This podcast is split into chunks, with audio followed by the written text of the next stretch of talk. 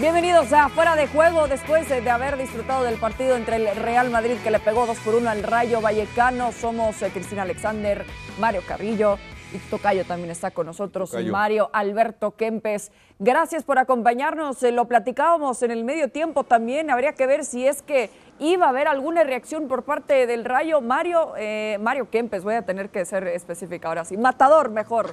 Así ya, así ya me, me resuelvo el, el- el problema, ¿verdad? Matador, qué gusto saludarte, como siempre. Eh, lo platicábamos al medio tiempo, al final sí hubo reacciones del Rayo Vallecano, pero ¿qué te pareció esa decisión de, a final de cuentas, arriesgar a Radamel Falcao? Hola Cris, otra vez. Hola Tocayo. Bueno, realmente sorprendente. ¿eh? Yo creo que el segundo tiempo se pareció mucho al primero, pero el Madrid se equivocó demasiado. No terminó la jugada de manera eficiente como lo pasó en el primer tiempo. Y el Rayo sí que lo hizo bien. No se equivocó tanto. Jugó más tranquilo.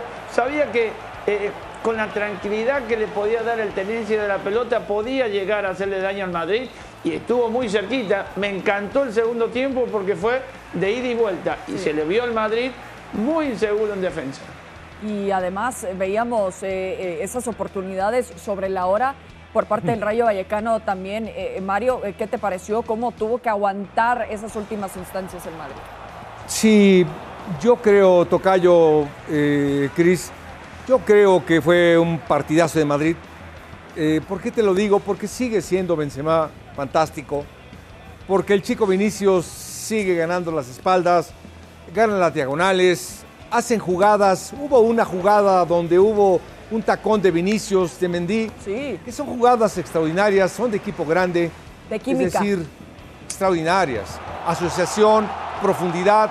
Este equipo, si no, si Vinicius, caray, no hay jugadores con este chico, con Mendy, el pase de Alaba entre líneas, cómo esperaba las pelotas entre líneas Benzema, cómo define Benzema, en fin, yo creo que el Madrid hizo un partido de redondo. Después tuvo que cerrarlo porque lo tienes que cerrar cuando no puedes meter ni el tercero ni el cuarto. Sabes que el rival juega y cuenta como lo hizo Radamel Falcao. Así es, en el descuento al menos el 2 por 1 se quedó cerca, hay que decirlo, el rayo también del 2 por 2 ahí que lo tuvieron que sacar sobre la línea, pero al final Mario lo ganó el, Real Madrid, Matador, mejor dicho, eh, eh, lo ganó el, Real Madrid. Eh, ¿Qué tan de acuerdo estás con lo que dice Mario, no? Que sigue siendo tan desequilibrante como lo esperaba el mismo técnico del Rayo, elementos como el que vemos en pantalla, Benzema y por supuesto Vinicius. Está claro que el Madrid fue muy superior al Rayo, eso no lo vamos a discutir ni mucho menos. Un primer tiempo fenomenal con dos goles que podían haber sido tres, pero en un segundo tiempo el Madrid baja, es decir, no quizás en el ataque. Yo creo que lo sobró un poquito al Rayo y el Rayo se creció, tuvo sus oportunidades, Falcao como siempre la toca y la mete adentro y el Madrid tuvo unos u- 10-15 minutos últimos realmente como para que le empataran. A lo mejor no lo merecía el Rayo, pero acá esto no es cuestión de merecimiento. Acá los goles se hacen y se acabó. Que lo podía haber terminado antes el Madrid, no lo vamos a discutir. Vinicius hizo una jugada espectacular. Eh, los dos taquitos que hace entre Vinicius y Mendy para que después Benzema le pegara por afuera. Oportunidades tuvo el Madrid para liquidarlo, pero no lo hizo. Y ahí al final estuvo a punto de empatar el rayo. Por eso digo que me gustó mucho el segundo tiempo porque fue más de ida y vuelta. En el primero fue mucho el Real Madrid y, el- y realmente el rayo no tuvo ocasiones para, para, para mm, ni siquiera molestarlo a Courtois. Así es el fútbol, vos perdonás y después la podés pagar.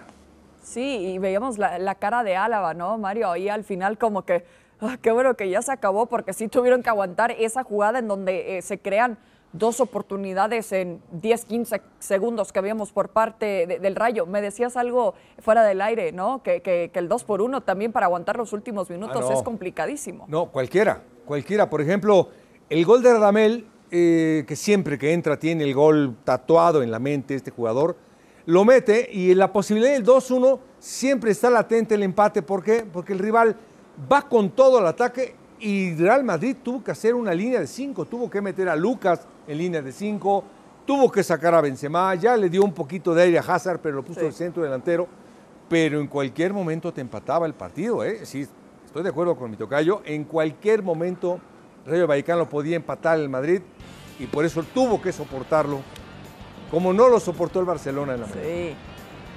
Bueno, vamos a escuchar a Marco Asensio que tuvo la oportunidad de salir el día de hoy como titular y seguimos platicando fortuna, pero ha hecho un gran partido. Entiendo que contento, no solo por tu parte, sino también por el partido, ¿no? ¿Qué tal, Marco? Hola, ¿qué tal? Eh, sí, la verdad que, que muy contento, creo que hemos hecho muy buen partido. Sí que al final eh, nos hemos encajado ese gol que, que, nos ha complicado un poco las cosas, pero bueno, yo creo que en general hemos hecho un gran partido, hemos tenido ocasiones y, y, bueno, hemos podido cerrar el partido antes. Quería preguntarte por eso, por cerrar partidos. No sé si es vuestra asignatura pendiente viendo los últimos compases y lo que habéis sufrido, casi pidiéndola ahora porque el Rayo Vallecano os estaba intentando hacer daño. Sí, la verdad que ahora cualquier equipo aprieta y, y puede hacer daño y, y bueno, sí que podíamos haber cerrado antes el partido, pero yo creo que hay muchas cosas positivas aparte de eso. Hemos creado muchas ocasiones, eh, a la contra hemos estado muy bien también y bueno, yo creo que en general eh, nos vamos muy contentos, nos llevamos los tres puntos, que es lo importante.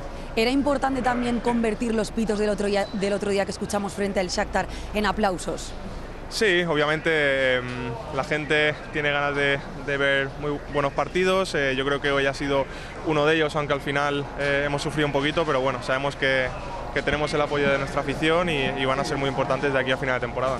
Marco, ya la última que te hago, quería preguntarte un poco por ti. Hoy era tu cuarta titularidad en Liga y está muy caro un sitio en el 11 de Carlo Ancelotti. No sé cómo estás, si crees que aprovechando las oportunidades que te dé con partidos como hoy, puedes hacerte un sitio. Sí, claro, al final es aprovechar las oportunidades como, como tú dices y bueno, eh, seguir trabajando, eh, intentar pues dar lo máximo en el, en el campo y espero que con un poco de continuidad poder eh, tener más minutos. Gracias Marco.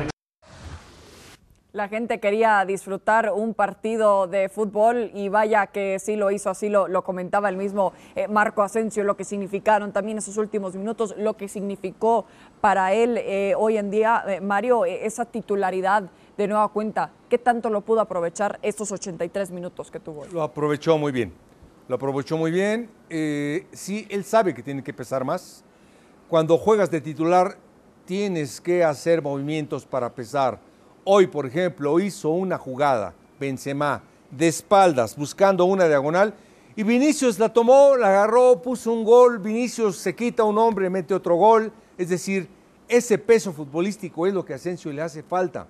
Sí. Eh, juega bien, cumple, pero le falta el alto, sostener la calidad de un jugador del Madrid. Sí, buscar dar eh, ese plus eh, del que le conocemos también a Marco Asensio. Vamos directo al Santiago Bernabéu contigo, Martín Einstein, aguantando el frío. Ya nos platicabas un poco de cómo iba a bajar la temperatura, pero en la tribuna seguramente la temperatura fue otra cosa. ¿Cómo lo vivió hoy la afición después de lo que sucedió a media semana y hoy con esta victoria en la liga?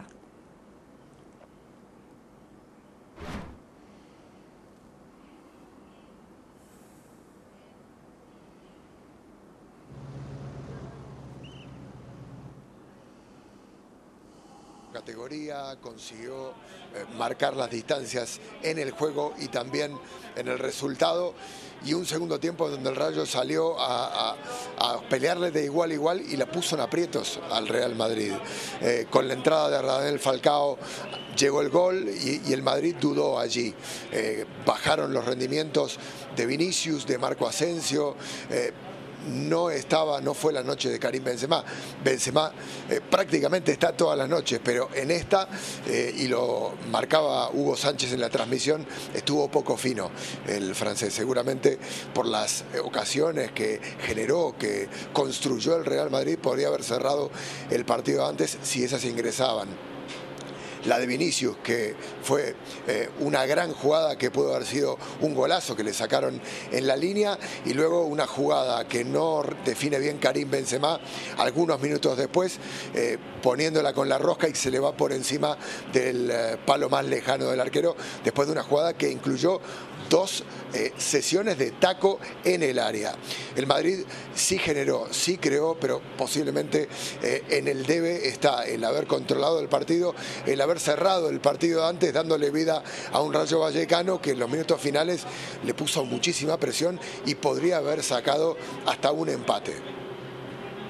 Claro, con eh, muchísima intensidad lo que se vivieron ahí los últimos minutos, si bien eh, lo escuchabas, Mario, ¿cómo recibió la gente eh, los minutos que tuvo hoy Eren Hazard?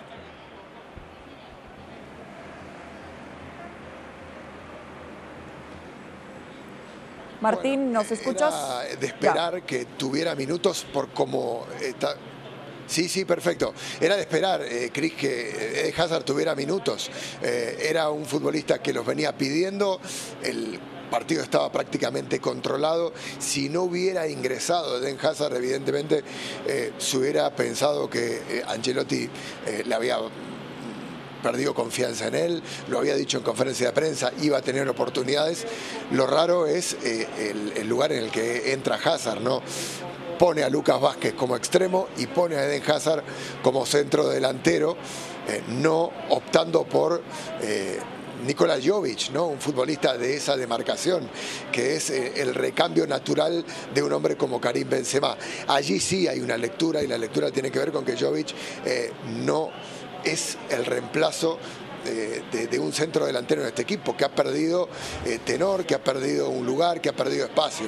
Eh, Hazard no entró en su posición, hizo lo que pudo, tuvo muy poquitos minutos y evidentemente no da para analizar si Hazard eh, pudo tener una, una, buena performance, un buen partido, porque fue cambiado de posición y por los pocos minutos que tuvo, algo eh, tangencial, eh, que, no, que no resiste un análisis para poder darle una valoración a la noche de hoy del belga.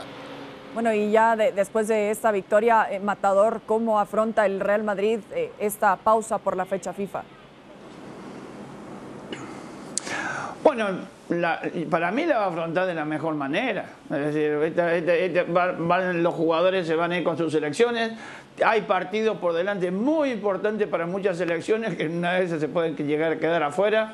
Es decir, los jugadores están sufriendo demasiado, son muchos partidos eh, seguidos y esto hace de que el Madrid, a lo mejor, cuando vuelvan, vuelven, bueno, algunos volverán contentos, otros menos contentos, pero el Madrid tiene que seguir, tiene que seguir para adelante.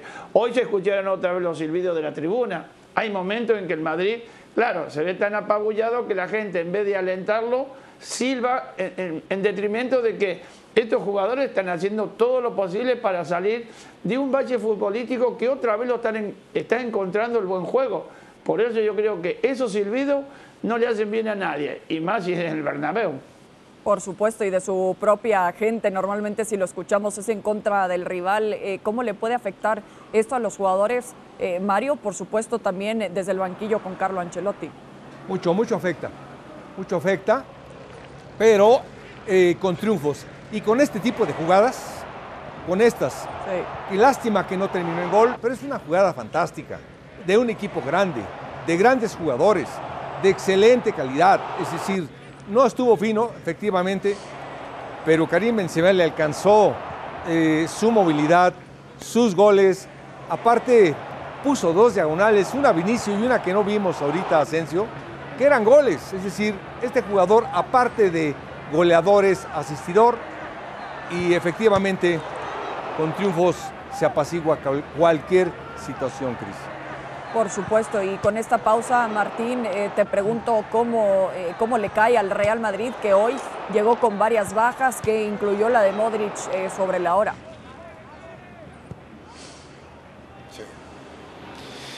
es bueno tener a hombres que puedan entrar y, que no se note tanto la diferencia. ¿no? Hoy lo de, lo de Camavinga es de nota aprobado. Es verdad que estuvo impreciso, pero es un chico de 18 años al que le están dando la responsabilidad nada menos que de reemplazar a un veterano, a una leyenda del club como Luka Modric y el Madrid pudo hacer pie en un partido de mucha exigencia, porque recordemos que el Rayo llevaba eh, un muy buen torneo, lleva un muy buen torneo, era un equipo peligroso, iba a disputarle eh, en varias zonas del campo eh, el poder, la posesión del balón al Real Madrid y era un equipo de tener cuidado.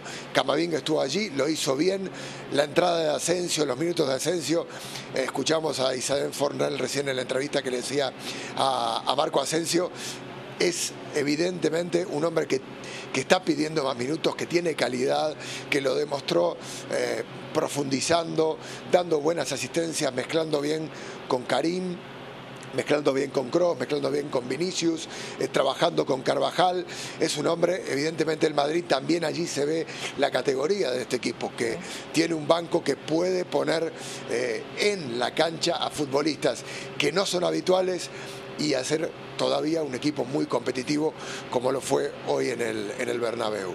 Evidentemente no es Modric, evidentemente eh, eh, Marco Asensio le falta continuidad y le falta, como decía Mario Carrillo, eh, marcar la misma el mismo tipo de nivel con el correr de los partidos, es ser, ser constante, partido tras partido, pero hoy lo de Asensio me parece es uno de los destaques de un Real Madrid que fue parejito, no fue un equipo de gran nivel, no vimos al mejor Vinicius, no vimos al mejor Benzema, pero sin embargo a falta de estos destaques, le alcanzó para construir una victoria importantísima, que a falta del partido contra la Real Sociedad, del día de mañana en el Sadar contra Osasuna, es el líder provisional de la Liga Española. Así se puede ir a dormir tranquilo, al menos por esta noche, después de ese partido que dio ahí donde estás tú, Martín, en el Santiago Bernabéu, el Real Madrid. Muchísimas gracias, Martín, por habernos acompañado. Estamos en contacto en estos días para ver si es que Carlo Ancelotti sí puede recuperar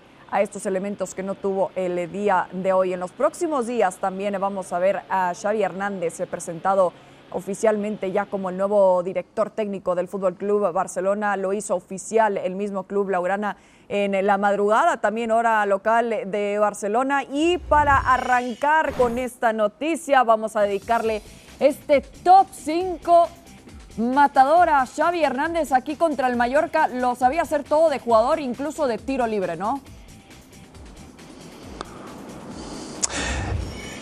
Es que realmente ha sido un espectáculo verlo jugar a él y a Iniesta era una gozada, como dicen los españoles. Y realmente fueron los que llevaron a este Barcelona a los mejores años que ha tenido el fútbol español. Por supuesto, con esa playera clásica amarilla también eh, del Barça aquí de larga distancia, además matador, algo que le puede también enseñar ahora a sus nuevos jugadores, ¿no? Ay, qué difícil que es eso. Porque ahí jugaría mucho el ego. Porque si él, frente a sus jugadores, dice, yo hacía esto, yo hacía lo otro, porque el equipo que yo jugaba, ahí creo que los jugadores no le van a entender. Él lo único que va a tener que hacer es trabajar e intentar poner a los, que, a los subdirigidos de la mejor manera física y mentalmente, que es lo más importante. Y eh, Mario, también justo eh, Xavi, que tenía una visión eh, tan única como lo vemos en este golazo. ¿Qué te parece? Lo que sí podría decirles es, mira, yo así le pegaba. Ajá. Eso sí les puede decir. Trata, intenta de tocarla de esta manera, pero lo que tiene Javi por delante es un problema hermosísimo, un reto hermosísimo, hacer que un equipo de una calidad como Barcelona lo haga jugar como debe de jugar atacante, ofensivo, creativo, con un estilo profundo y con novatos, con la masía. Y saber exactamente qué jugadores va a contratar si es posible en enero. El novato ahora que será Xavi Hernández como director técnico del Fútbol Club Barcelona que se enfrenta al Español eh, debutando en este partido el próximo sábado 20 de noviembre a las 3 pm del Este, eso que lo podrán disfrutar a través de la pantalla de ESPN Plus. Xavi Hernández está de regreso oficialmente ahí a lo que fue durante muchísimos años eh, su casa con esa eh, identidad y, Matador es lo que se está argumentando, ¿no? A ver cómo va a salir Xavi, qué le va a exigir a sus jugadores. Pero te quiero hacer la siguiente pregunta, ¿qué es más importante, imponer un estilo de juego o ganar como sea?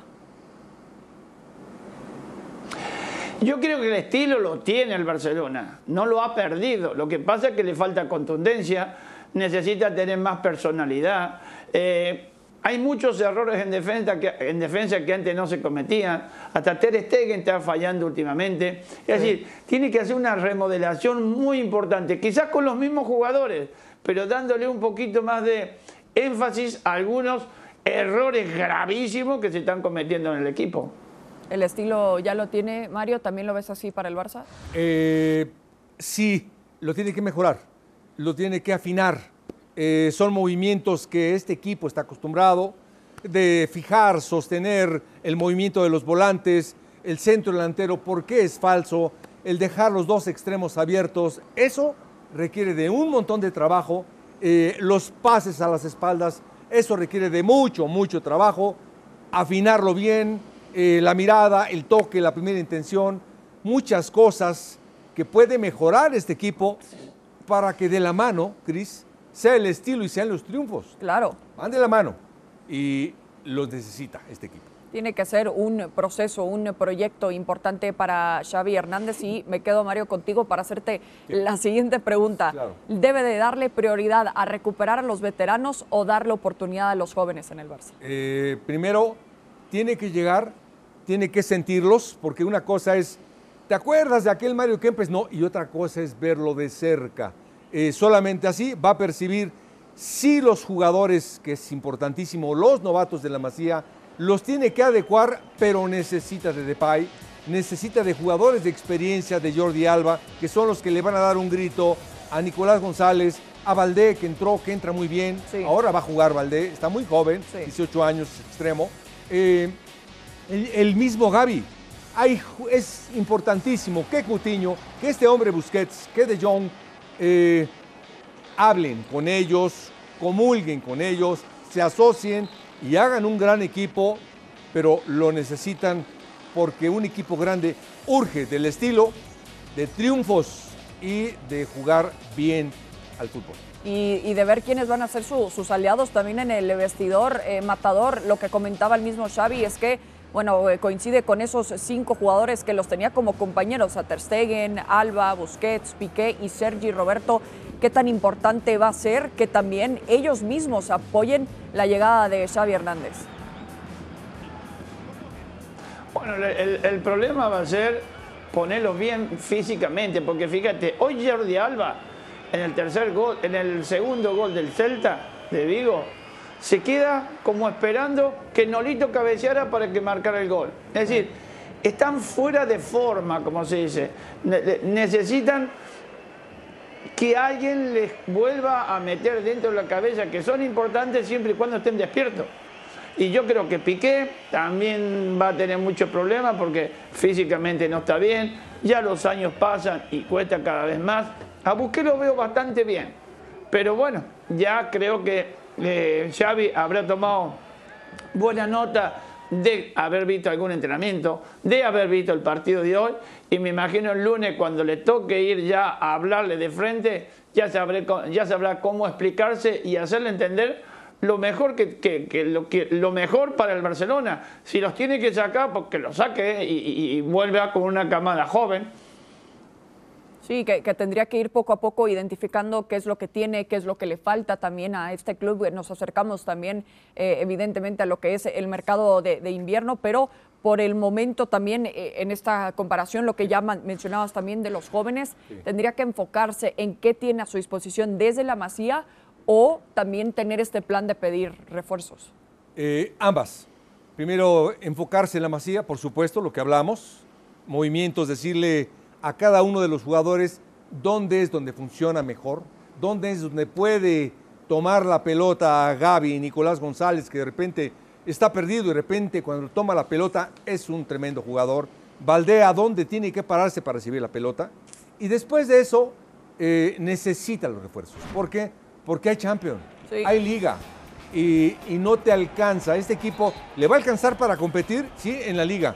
Pero la Champions ya el miércoles necesitas otro tipo de jugadores. Eh, dos planteles y eso es lo más difícil, competir en dos lugares como un equipo grande, ganar en uno y ganar en la otra. Es importantísimo. Y es así lo que nos platicaba Martín del Real Madrid, ¿no? Que es un buen problema que tiene Carlo Ancelotti de tener a jugadores disponibles en la banca que también eh, saben cómo es jugar de titular y están listos en cualquier momento.